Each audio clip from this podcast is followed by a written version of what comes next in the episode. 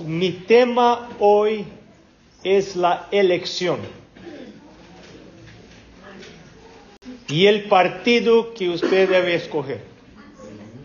Pero antes del tema, quiero hablar un poquito de, el, de nuestros hermanos y hermanas alrededor del mundo. Sabe que tenemos una iglesia muy diversa. El sábado empieza lejos de aquí. El sábado empieza en las islas del Pacífico. Y en este lugar, en estos lugares, ya es domingo ahora. Y ellos ya tuvieron su culto, la escuela sabática, hace mucho tiempo. Y nosotros recién estamos empezando aquí. Después Japón, y entonces ahí Tailandia, China. Tenemos una grande iglesia en China. Eh, la iglesia adventista es, claro que China es un país con una población muy grande. Entonces la iglesia comparada con la población de China es muy pequeña. Pero todavía tenemos quizá 500 mil miembros en China. Eso no es mucho comparado con el tamaño de la población en China. Creo que el país que más tenemos miembros en Asia es Corea del Sur. Eh, eh, ahí en Corea tenemos una iglesia fuerte, una editora, casa publicadora, tenemos una universidad pujante tenemos industria de alimentos, hace una leche vegetal de soya hermosa, muy rica, y, nuestros hermanos son muy comprometidos ahí en, Corea. Ah, ah, otro lugar donde la iglesia es fuerte es en Filipinas. Nuestros hermanos y hermanas filipinos son muy trabajadores por el Evangelio Ah, en esta línea de horario, estoy por zona de, horario, tenemos también Australia, más al sur. La iglesia es muy fuerte en Australia, en el Pacífico Sur. Eh, Australia y Nueva Zelanda, la iglesia es grande, fuerte. Ellos, ahora en este momento, que ahora aquí para nosotros es casi 10 de la mañana, para ellos es exactamente casi 10 de la noche en estos hermanos que están ahí en Australia, Tailandia, Corea, es toda la misma línea de tiempo. Eh, para ellos es tarde de la noche y para nosotros está empezando. Después tenemos ahí de África. África y Europa es casi el mismo horario también. Para ellos ya es sábado a la tarde. Ya tuvieron su escuela, escuela sabática también y el culto y todo, y ya están casi terminando el sábado, casi la puesta del sol del sábado, en Europa y, África. Pero ahí, en todo lugar que uno va, siempre tenemos la escuela sabática, estudiando la lección de la escuela sabática. Qué hermosa la lección que tenemos en este trimestre.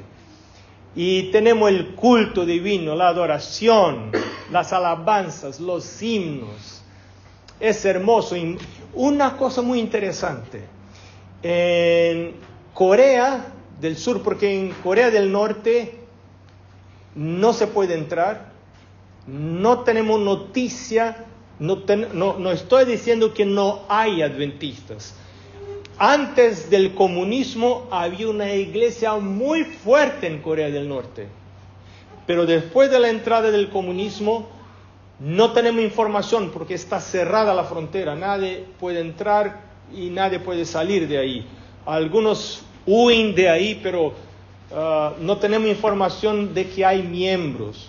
Muchos fueron presos, muertos y pagaron con la vida por su fe, pero eh, los hermanos de Corea del Sur están trabajando fuerte para que Pronto cuando se abra la frontera, ellos ya tienen equipos que van a construir iglesias y hacer evangelismo y ya tienen plata arreglada para eso y están listos para entrar en Corea del Norte y, regularmente caminan en la frontera orando, pidiéndole a Dios que abra la frontera para que ellos puedan entrar y hacer el evangelismo y construir las iglesias que todavía ya no existen. ¿Y qué más les puedo hablar? Tenemos, ¿a dónde tenemos más miembros en el mundo? Es en África, si, si, si uno habla del continente. ¿A dónde tenemos más miembros en la iglesia hoy? Es en África. Y a dónde tenemos menos miembros hoy es en Europa. Interesante que los de Europa fueron los que vinieron a evangelizar a nosotros. Los alemanes y algunos que vinieron a Argentina, después a Brasil, a Chile y, algunos de Francia. Pero ahora nosotros tenemos el rol de evangelizar a ellos. Porque la iglesia está muy pequeña en, en Europa. Donde tenemos más hermanos y hermanas en Europa es Romania y después Ucrania. La iglesia en Ucrania sigue firme, fuerte. Eh, se reúnen todos los sábados, a pesar de la guerra. Están ahí. Eh, yo he visto videos de los hermanos y las hermanas ah, de Ucrania. Un poquito antes de la guerra tuve el privilegio de estar con ellos en, en Kiev y algunos lugares ahí en, Ucrania.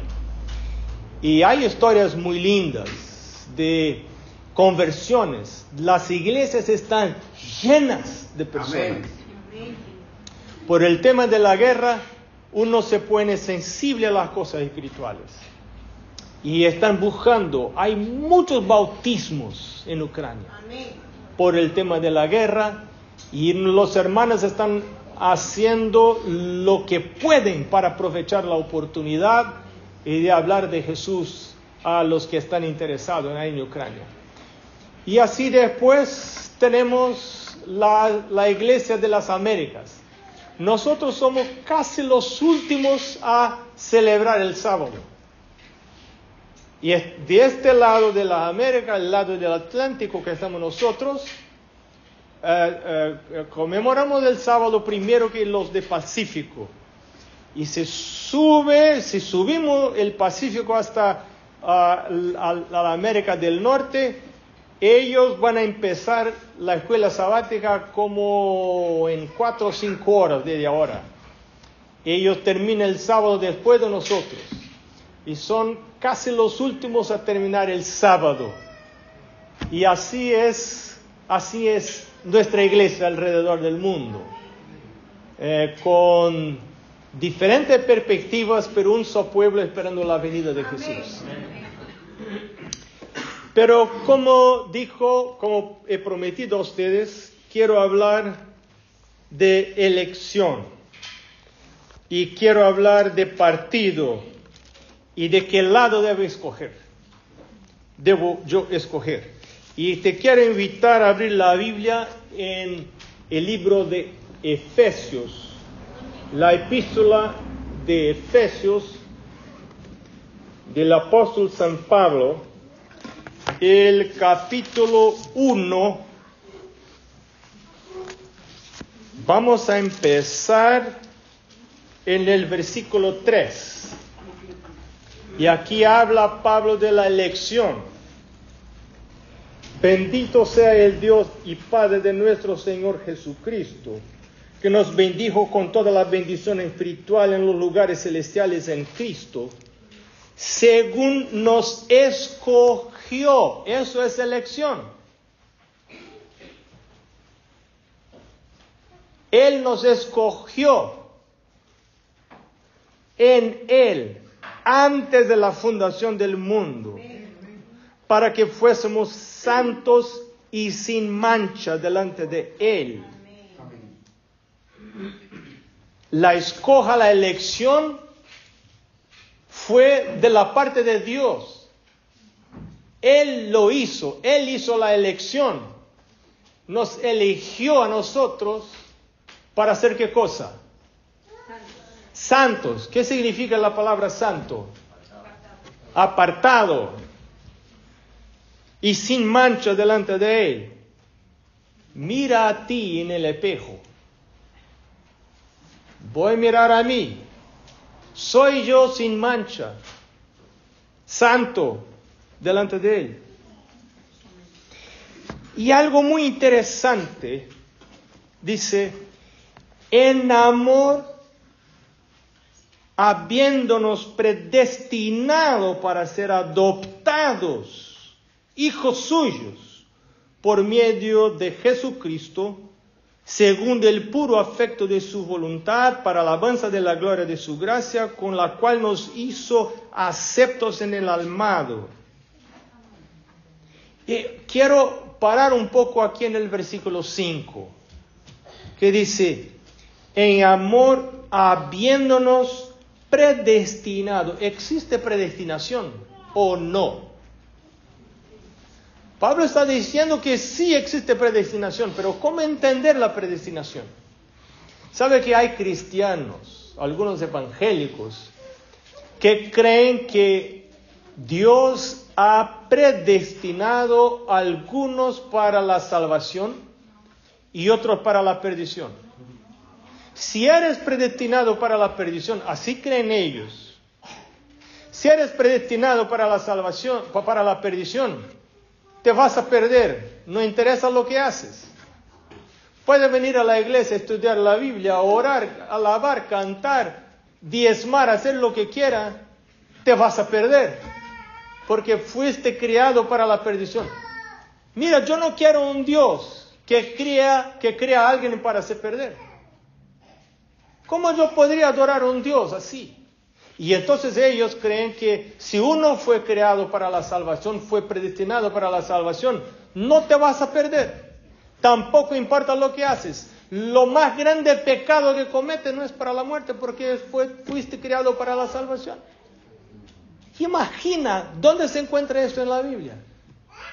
No se puede encontrar eso en la Biblia.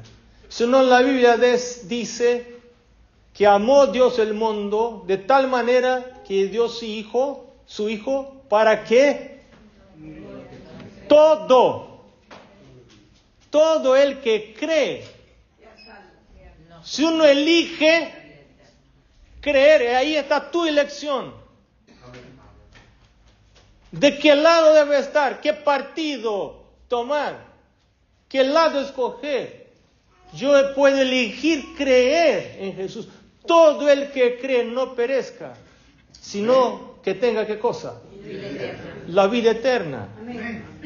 Entonces, pero es, es algo muy extraño, muy, muy mira, eh, si uno está elegido para la perdición por Dios, como enseñan ellos, ¿de qué sirve el evangelismo entonces.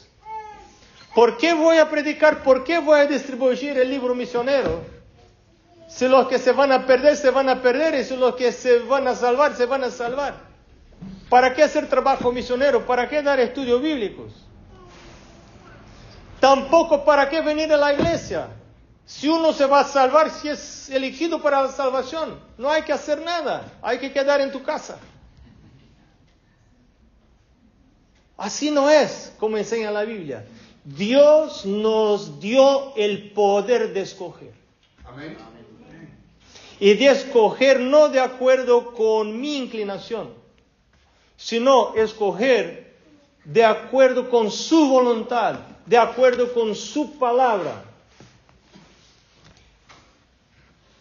Y entonces dice el versículo 5, en amor habiéndonos predestinado ¿Para qué cosa? Para ser adoptados. Te pregunto algo. ¿Quiénes son, no hablando de cosas espirituales, hablando de las cosas de la vida, de aquí, de abajo, ¿quiénes son las personas que necesitan de adopción?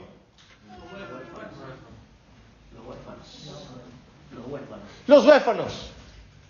Los que no tienen padre ni madre. Tiene pero no conocen y están perdidos ahí, ¿no? entonces necesitan de adopción.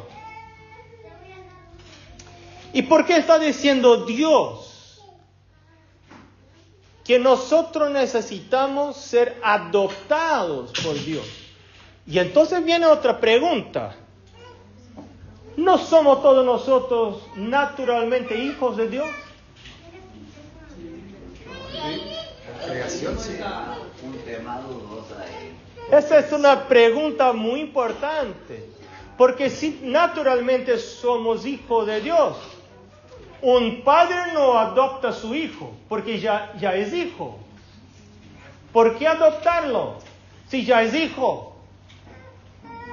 Pero la palabra de Dios está diciendo que Dios elige adoptarnos, lo que significa que, ¿qué cosa? Que no somos hijos de Dios.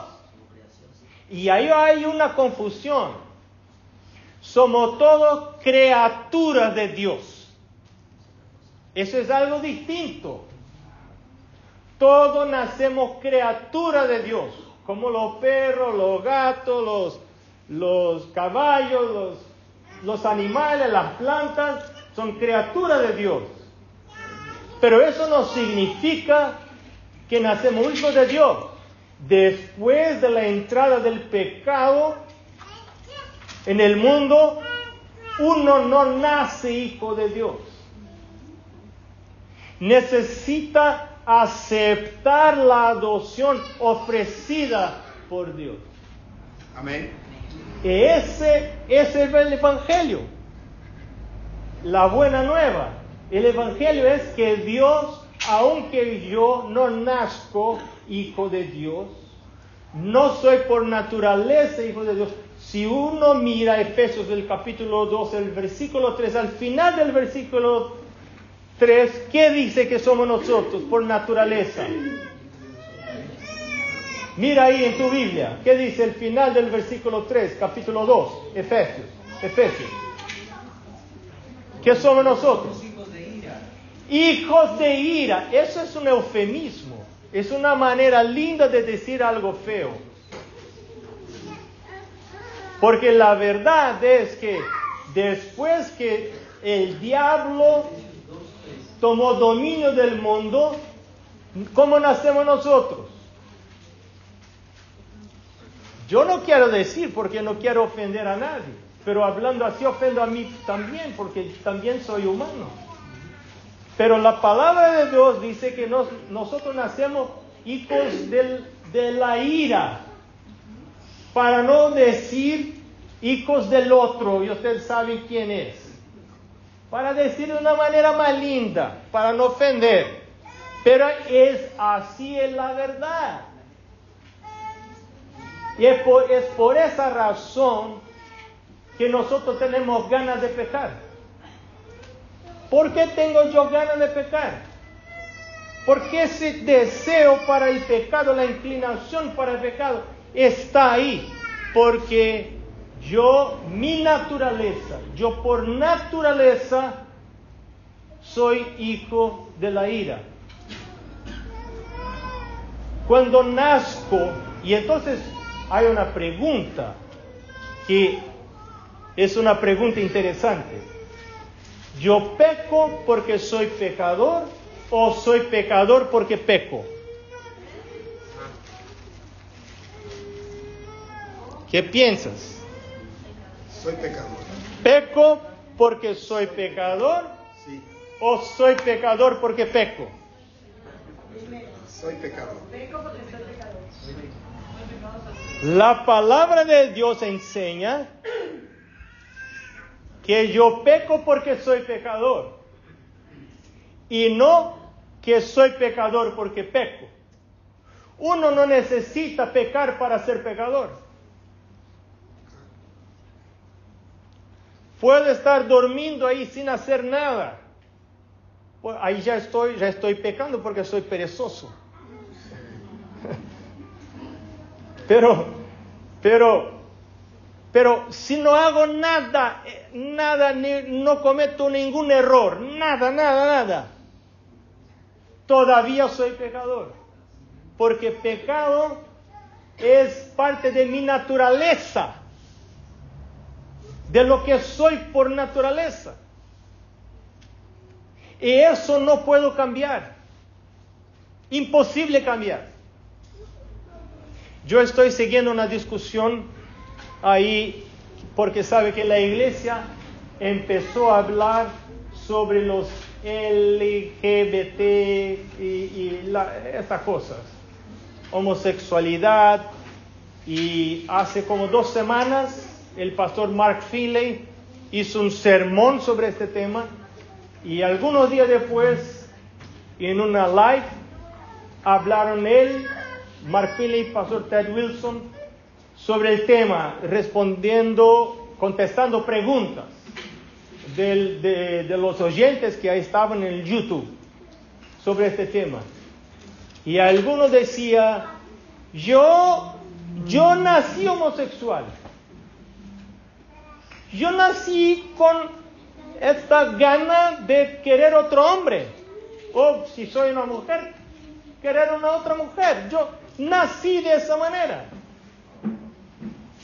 Y yo no puedo elegir cambiar. Y es verdad. Y es verdad, yo no puedo elegir cambiar. No hay en mí, la palabra de Dios dice, ¿puede el etíope cambiar la cor de su piel? ¿Puede el leopardo cambiar la cor de las manchas de su cuerpo? No puede. Es imposible.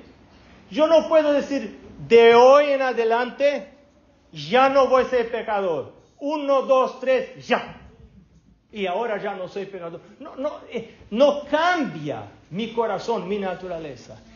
Este cambio solo es posible por un milagro. Amén. No estamos hablando de cosas naturales. Estamos hablando de cosas sobrenaturales.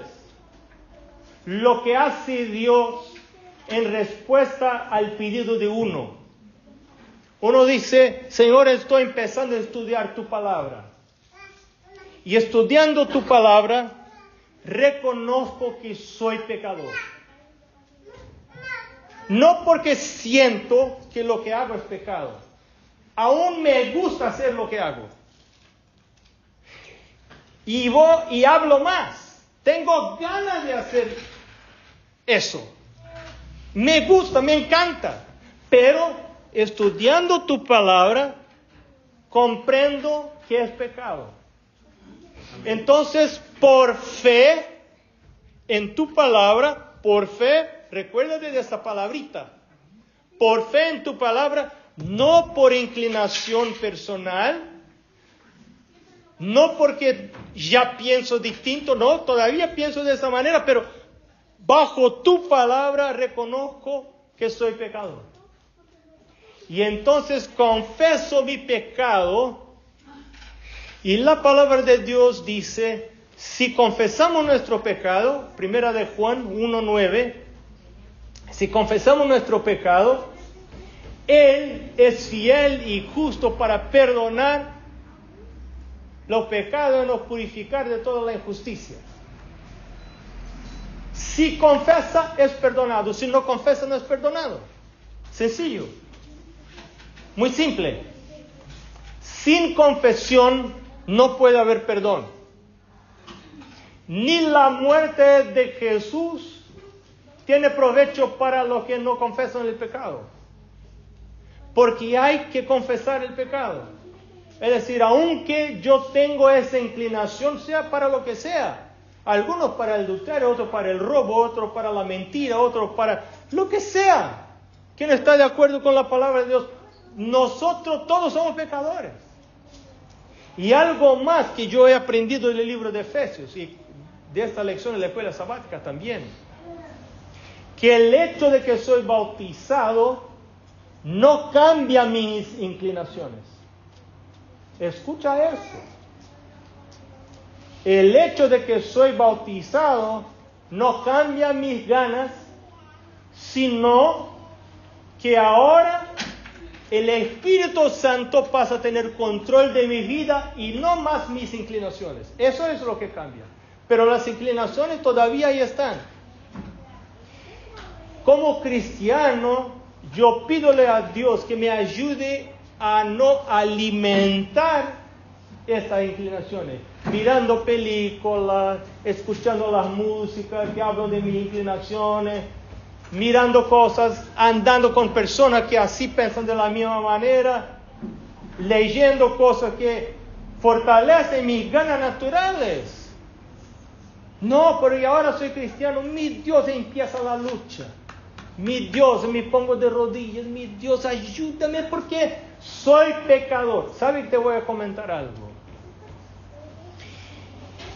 No se puede salvar quien se llega a Dios como cristiano adventista del séptimo día, o como pastor o como anciano de la iglesia. Imagina, yo soy pastor de la asociación general, debo ya estar cerca del cielo. No hay salvación para quienes, para los que así piensan. No hay salvación. Porque Jesús dijo, yo no he venido a buscar para los sanos, los sanos no necesitan de médico, sino los enfermos. Yo he venido a buscar qué cosa? Los enfermos, los perdidos para la salvación. Y si yo pienso que ya pertenezco a la iglesia, y entonces estoy lindo, y me vengo a la presencia de Dios y, y hablo a Dios como el fariseo, que dijo, mira Señor, qué lindo que soy. ¿Sabe que ya soy un adventista? Bautizado, soy líder de la iglesia. Devuelve el diezmo, soy vegetariano, imagina. Guardo el sábado, hago todo correctamente, no robo, no mato, devuelve el diezmo, el pacto, la ofrenda, todo lo hago perfecto. Muchas gracias a Dios porque no soy como los otros de afuera de la iglesia, todos pecadores. Yo soy lindo, Recuerda de que habló Jesús eso. Jesús dijo, otro entró en la iglesia y dijo, mira Dios, cómo soy pecador. Tengo hasta vergüenza de estar en la iglesia porque soy pecador. Dios, por favor, tiene misericordia de mí. ¿Qué habló Jesús? Ese volvió a su casa justificado por Dios. Amén. Pero no el otro. Gracias te doy, Dios, porque soy adventista. Perfecto. No hay salvación para estos.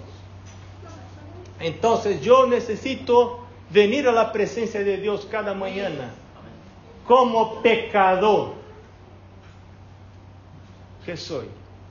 Y Elena de White dice que cuanto más cerca de Jesús, más pecado veo en mi vida. Cuanto más lejos de Jesús, más santo parezco a mis propios ojos. Y yo tiemblo cuando a veces me voy a poner de rodillas y no puedo ver pecado para confesar. Mira qué lindo hombre. Santo, un pastor santo de la iglesia. No tiene error. Pero ¿qué eso significa? De acuerdo con esa cita de Elena de White. ¿Qué eso significa? Lejos. lejos de Jesús. Uno cuando está lejos de Jesús no mira nada errado en la vida. Mi vida está bien, mi vida está buena. Yo soy, no maté a nadie, no robé, no hice nada mal. Estoy bien. Lejos de Jesús, lejos de Jesús. Cuanto más cerca de Jesús, más pecado ve en mi vida. Por eso habló Jesús a los fariseos. Las rameras y los robadores van a entrar frente de usted en el reino de Dios. ¿Por qué? Porque estas clases de personas menospreciadas por la sociedad tienen más oportunidad de ver el pecado en su vida, reconocer el pecado. Y entonces la chance de la salvación aumenta. Amén. Pero los que ya están en la iglesia y piensan que ya son, son santos, para esos hay poca esperanza. Y para esto está el mensaje de la iglesia de la Odisea, que es la iglesia típica de esta época en que vivimos nosotros. Porque dices, rico soy y de nada tengo falta, pero no sabe qué es qué cosa. Miserable, pobre, ciego, nudo. Y el peor no es ser, el peor es no saber. Porque la testemunha verdadera dice, ni sabes qué es, ni saber. Este es el problema. Porque si yo sé, voy a buscar ayuda. Pero no sé. Si no sé, ese es un problema aún peor, es no saber. ¿Cómo hacer para saber? Entonces te voy a decir, ¿cómo hacer para saber? La única manera de hacer para saber es recibiendo la orientación del Espíritu Santo. ¿Y cómo recibimos nosotros la orientación del Espíritu Santo? A través de su palabra. El Espíritu nunca habla apartado de la palabra. Si uno tiene una religión que no es la religión de la palabra, no es la religión de Cristo. Es una religión de su invención. Hay personas que inventan una religión siguen la iglesia, pero están en una religión de su invención, no es la religión de Cristo. Ellos inventaron la religión, les gusta la religión que ellos inventaron y siguen esa religión y se van a perder, porque no es la religión de la Biblia, la religión de Cristo. Y si yo, si yo quiero verme a mí como pecador, para tener la posibilidad de ser perdonado, porque si uno no se ve pecador, no va a confesar y si no confesar no, es, no puede ser perdonado. Si yo me quiero ver como pecador, yo necesito leer la Biblia todos los días, por la mañana. Pero además de eso, hay una información más específica, además de la Biblia, para los últimos días. ¿A dónde encuentras esa información? Profecía. En los escritos del Espíritu de Profecía. Eso necesito leer yo. ¿Qué libro estás leyendo ahora? Hay personas que no les gusta leer los libros de Elena de White. Ah, pastor, ¿por qué me pega? Claro, pues para eso leo yo. Yo quiero que me pegue. Amén. Porque yo quiero ver que soy pecador. A mí me gusta, no me gusta ir a un, cuando yo estoy enfermo, no me gusta ir a un, a un, a un médico que me dice, no, vas a tu casa, no te preocupes, todo está bien. Y yo sé que estoy muriendo, pero no, no, no, no te preocupes. No, yo quiero un médico que me asuste. Que me diga, no, hay, hay que hacer algo. Aquí hay una medicina. Hay, hay que hacer algo. Eso quiero yo, porque, porque quiero estar bien.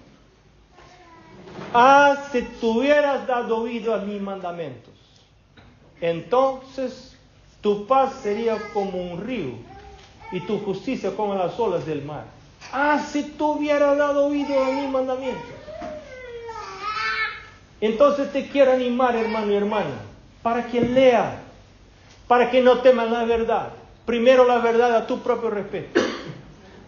Quiero conocer la verdad a, mi respeto. Quiero conocer lo que es la verdad, lo que dice Dios. Quiero conocer lo más profundo, no quiero conocer solo la superficie, quiero conocer lo profundo. ¿Qué dice Dios sobre las relaciones? ¿Qué dice Dios sobre matrimonio? ¿Qué dice Dios sobre salud, sobre mi alimentación? ¿Qué dice Dios sobre cómo educar mis, mis, hijos, mi hija?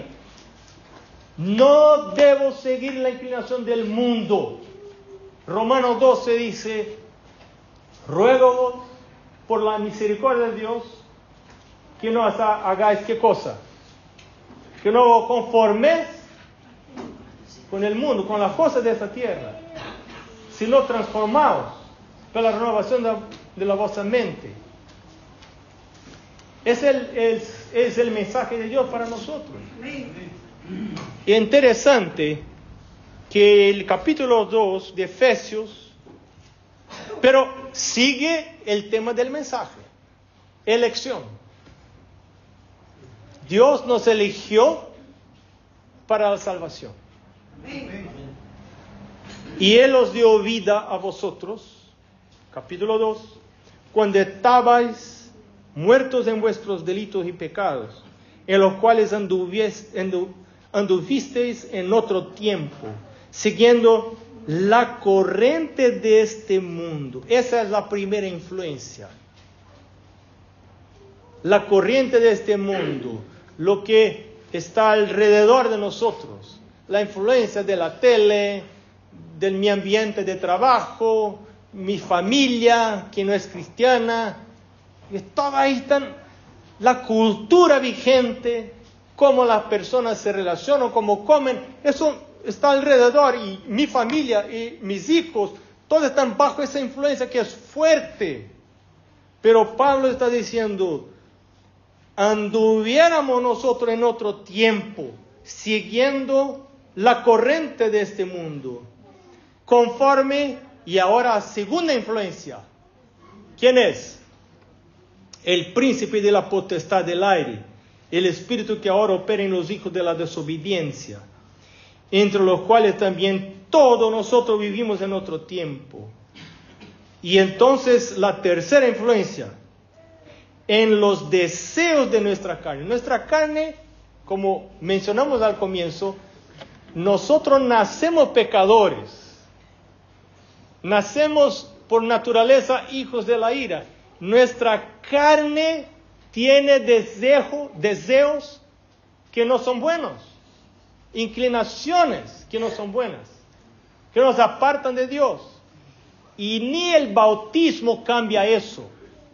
Lo único que puede cambiar es el Espíritu Santo. Recuérdate que en Ezequiel capítulo 26, el versículo 3, no necesita ir porque conoces de memoria, por supuesto, eh, eh, versículo 26 al 27, ah, o 36 37, el, el- el capítulo 26 de Ezequiel.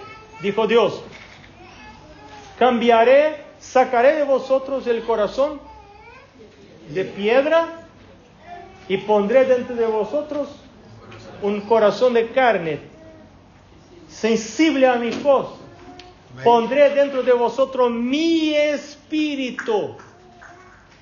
Ahí está la importancia de recibir el Espíritu Santo. Solo cuando uno, por diariamente, toda la mañana, antes de salir de casa, hace eso con una regla, poner Dios primero. Uno dice, mi Dios, ayúdame, yo soy pecador.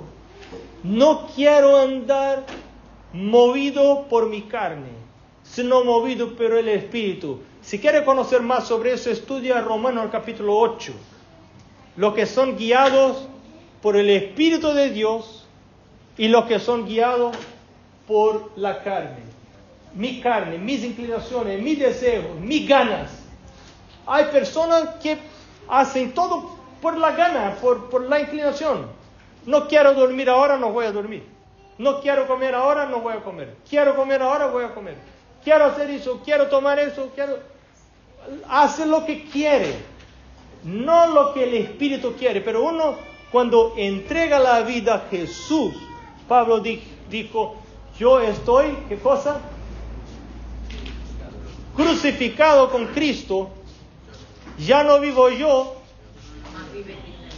pero Cristo vive. Yo necesito pedir eso toda la mañana. Dios, yo soy pecador. Yo soy terrible. Yo soy un peligro. ¿Sabe que yo no, no tengo miedo de, de robadores, de accidentes? Lo que temo yo es, es mí mismo. Eso temo yo.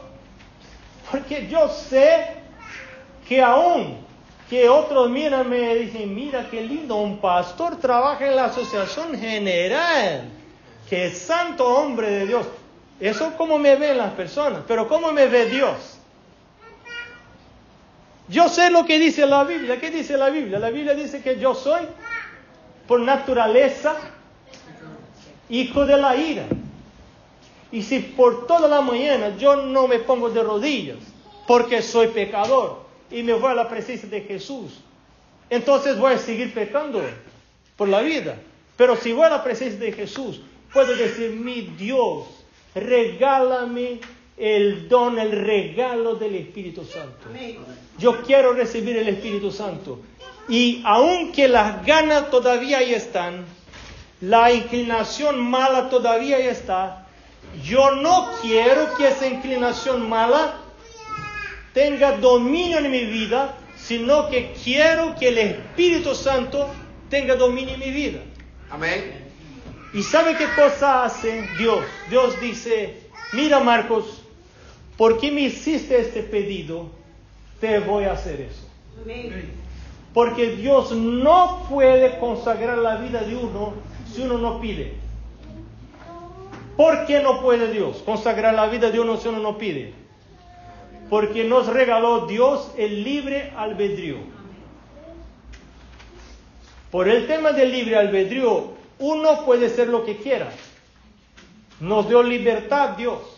Y si Dios me toma y me cambia sin mi permisión, Satanás le acusa a Dios y dice, mira, ¿cómo, cómo estás trabajando en la mente de Marco? Marco no te quiere.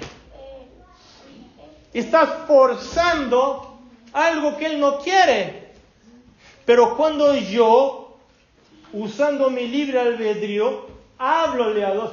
Y se sabe que a veces eh, yo hablo a Dios de esa manera. Dios, yo no quiero hacer lo que es correcto, pero yo quería querer. Entonces, Dios mira mi pensamiento. Yo no puedo, yo puedo engañar a mi esposa, pero no a Dios. Entonces yo, yo no puedo decir a Dios, Dios, te quiero mucho, estoy aquí porque amo leer la Biblia, amo cantar los... Me conoce Dios. Él sabe quién soy, Él sabe lo que pienso. Y Dios, si hay algo que no soporta Dios, es falsidad, cinismo. No puede con eso Dios. Pero cuando un pecador una persona pecadora se llega a Dios y dice, mira Dios, aquí está un pecador, soy pecador, pero quiero pedirte en nombre de Jesús, porque yo merecía la muerte, pero Jesús murió en mi lugar para pagar el precio. Entonces, por fe en Jesús, yo te quiero pedir que envíe tu Espíritu Santo.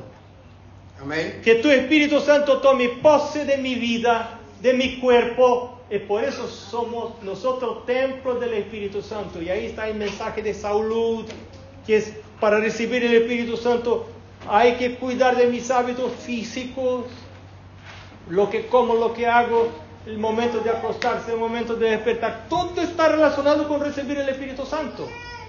Entonces, si recibo el Espíritu Santo, entonces me reveste Dios y me hace una nueva criatura. Amén. aquellos que están en Cristo, nueva, criatura. Pero ese es un proceso diario. Todos los días hay que repetir. Irme a la presencia de Jesús y decir otra vez aquí estoy Dios. Ayer ya te pedí, pero hoy otra vez. Ayer ya pasó, mañana no llegó. Hoy quiero la salvación porque soy pecador.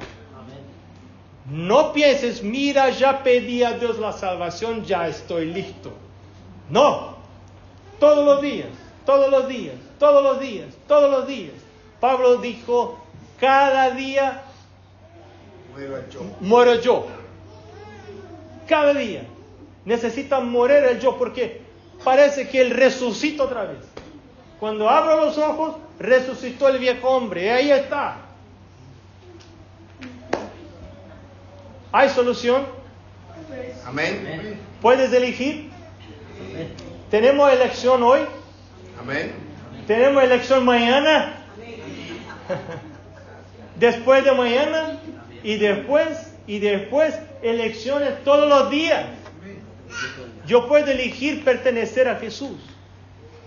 Puedo elegir leer la Biblia, leer el Espíritu de Profecía, verme como pecador, confesar el pecado, y lo que viene a Jesús, de manera alguna, Él los va a echar fuera.